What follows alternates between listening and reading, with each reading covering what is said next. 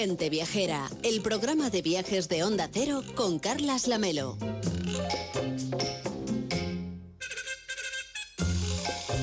Hoy es domingo 2 de julio y se celebra en todo el mundo, quizá también en otros planetas, no lo sabemos, el Día Mundial, que debería ser Día Universal de los OVNIs. Una celebración que no es oficial, claro, no está promovida por la ONU, pero sí es seguida por millones de aficionados a los ovnis.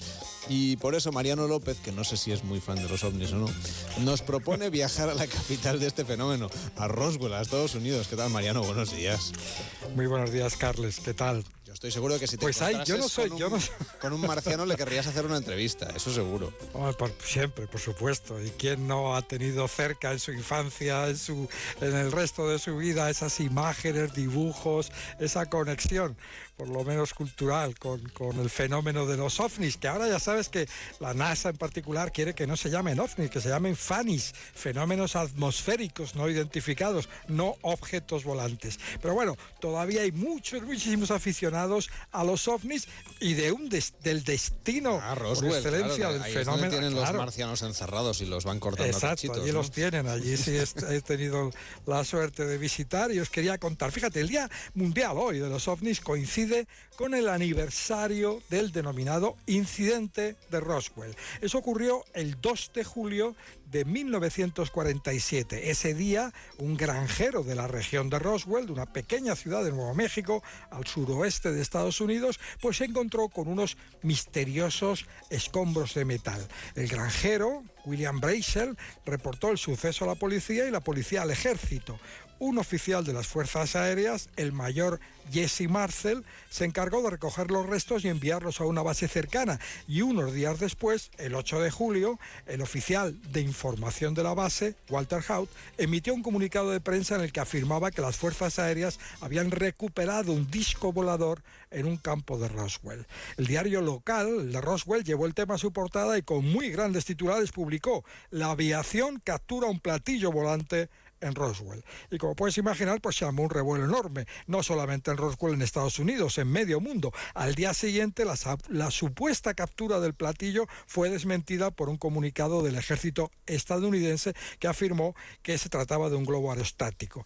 El incidente quedó aparente aparentemente zanjado hasta muchos años después, cuando en 1978, en una entrevista televisiva, el mayor que acabo de citar, el mayor Jesse Marcel, el responsable de recoger los restos, dijo que lo del globo había sido mentira, que era una tapadera, que los restos que él había recogido eran de origen extraterrestre. Y de la misma opinión era el oficial que emitió el primer comunicado de prensa, Walter Haut, quien dijo haber visto personalmente una nave extraterrestre y un cuerpo en un hangar de la base del campo aéreo de Roswell. Este mismo oficial fue quien creó en 1992 el Museo del OVNI en Roswell, que desde entonces, desde el año 92, ha transformado ese museo y toda la vida de la ciudad y ha convertido en la capital mundial del fenómeno OVNI. Una ciudad que imagino que está viviendo hoy su día grande, ¿no?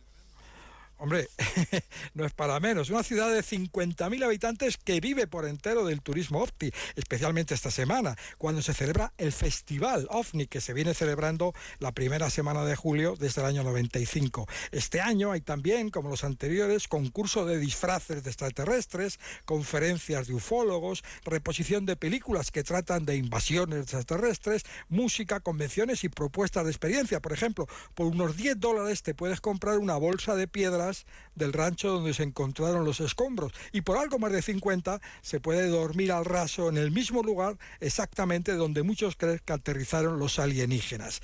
Es un día, una semana especial, una ciudad totalmente volcada con el turismo opti. Fíjate, las farolas de las calles principales de Roswell tienen la forma de la cabeza de los supuestos extraterrestres. El McDonald's local, la hamburguesería, tiene la forma de un platillo volante. Hay tiendas por todas partes que venden juguetes, libros, muñecos, toda la parafernalia imaginable del fenómeno OVNI y además están el Centro de Investigación Internacional OVNI y el Museo OVNI, la joya de Roswell, en el centro de la ciudad.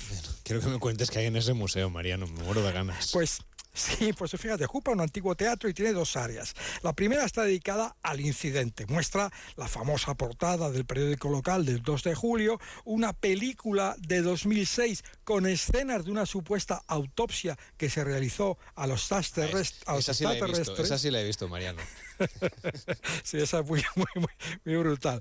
Imágenes, fíjate, del astronauta del Apolo 14, Edgar Mitchell, el sexto hombre que pisó la Luna, que afirma que él ha visto los expedientes secretos OVNI y no hay duda de que los alienígenas aterrizaron en Roswell. Y hay pantallas con otros vídeos y audios de declaraciones que incluyen, entre ellas, la respuesta de Donald Trump el expresidente, cuando le preguntaron sobre lo de Roswell y dijo, no les hablaré sobre lo que sé, pero créanme que es muy interesante. En fin, han ido alimentando esta bola de misterio en torno a Roswell. La sala central del museo reproduce a gran escala el presunto aterrizaje con los restos de la nave y los alienígenas de pie. Es una escena ideal para hacerse fotos junto a ellos, eso que se llama ahora instagrameables. Bueno, pues forman, forman, formando parte uno mismo del fenómeno. La forma de estos alienígenas es muy conocida, muy divulgada. Esa cabeza enorme por la parte superior, alargada por la barbilla, grandes ojos casi fuera de las órbitas, los huesos de la cara muy marcados, nariz pequeña, en fin, como ET, pero mucho más jóvenes que ET.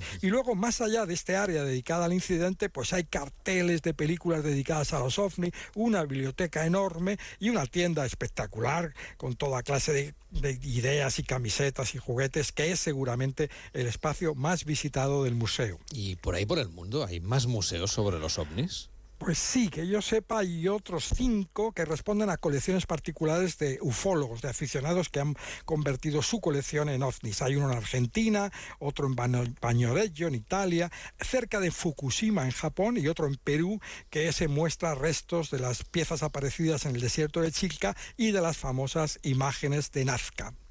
Oye, y si volvemos a Roswell, Mariano, a ver, una vez hemos visto ya el museo, lo de la hamburguesería me ha dejado alucinado, pero lo de las farolas, ahora voy a buscarlas como son en internet. pero, ¿qué más podríamos visitar más allá del museo, de las experiencias ovni? Pues mira, la zona, la región donde se encuentra es muy interesante, al sur del Burquerque de Santa Fe, tanto en naturaleza como en, otras culturas indígenas y también de la historia reciente y, podríamos decir cinematográfica de Estados Unidos, porque cerca, relativamente cerca de Roswell, está Lincoln. Eh, allí se encuentra la cárcel de la que escapó Billy el Niño, matando a tiros a dos agentes. Y también se encuentra el hotel operativo, te puedes alojar en él, que fue propiedad del sheriff Pat Garrett, el, el hotel Wortley. Son argumentos, como ves, para, para viajar a Lincoln, que el mes que viene en agosto realizará la gran recreación anual de la fuga de Billy el Niño y su posterior captura por el sheriff Garrett en una localidad cercana en Fort Sumner, algo que hemos visto yo creo en infinitas películas. Pues vaya dos motivaciones, una fuga carcelaria y una visita extraterrestre. Bueno, arréglalo con un poco de música, Mariano. pues bueno, pues de toda la música, hay muchas músicas vinculadas a los OVNI y también a la ciudad de Roswell, pero fíjate, yo he elegido un rock and roll pionero del año 57, un rock and roll que nació en medio de una oleada de películas de serie B dedicadas a las invasiones alienígenas. Se llama el rock and roll de los platillos volantes. La letra dice, vi aterrizar un platillo, salieron unos hombrecillos, no pude entender lo que me dijeron, pero su ritmo me contagió y me puse a bailar rock and roll. El rock de los platillos volantes, Billy Lee Riley con el gran Jerry Lee Lewis al piano.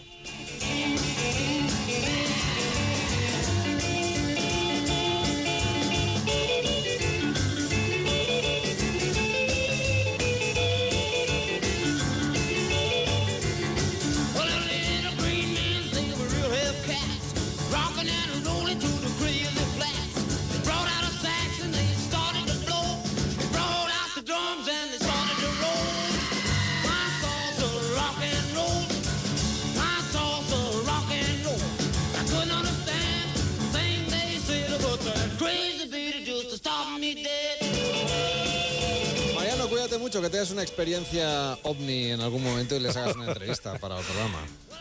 Cómo no, fíjate, Billy el niño, los ovni, rock and roll, ¿qué más se puede pedir? Con una hamburguesa. Final apoteósico, cuídate mucho y hasta la próxima semana.